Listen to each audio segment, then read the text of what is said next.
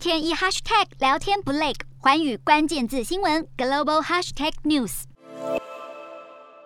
这一节的寰宇大话题要来关注到的是苹果扩大使用再生材料，但是我们先来看到是品牌研究机构 MBLM 在周二的时候是公布了二零二二年品牌亲和力的排行榜，那么是在分析超过六百个品牌之后，动画公司迪士尼是以六十八点一分夺下了冠军，那么第二名是特斯拉，它是拿到了六十七点四分，那排名第三的就是苹果，苹果得到了六十五点三分，那么另外 Sony 是以六十五分排在。第四名以及第五名的就是 YouTube。那么 MBLM 他们的这项年度的研究，其实就是要检视用户与品牌的情感联系，就包含了消费者他们在怀旧、认同以及购买等等方面的表现，并且就是衡量出这个联系的强度，最后就为每一个品牌计算出了他们的亲和力商度。那么我们这一节的重点，主要就是要看到排名第三的苹果。那么苹果最近他们是宣布，其实旗下的产品是要扩大的使用再生材料。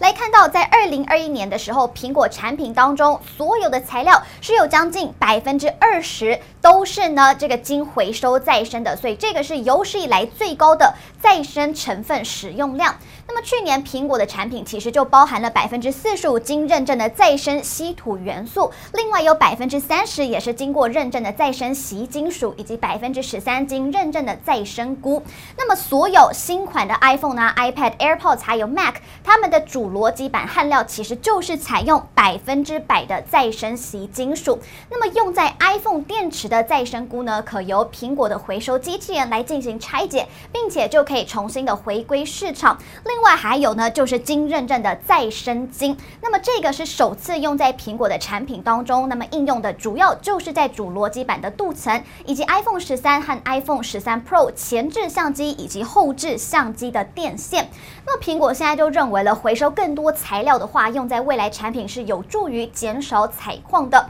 苹果的回收机器人其实拆解一公吨的 iPhone 零件组呢，回收商就能够从中回收的金和铜等同他们通常从两千公吨的岩石开采的量。那么苹果也是致力于借由翻新这些产品，延长产品的使用寿命。所以来看到苹果的环境政策和社会倡议副总裁，他叫做杰克森，他就表示了，其实随着世界各地的人们，他们开始一同的庆祝世界地球日，那么苹果他们就是要因应气候变迁的危机。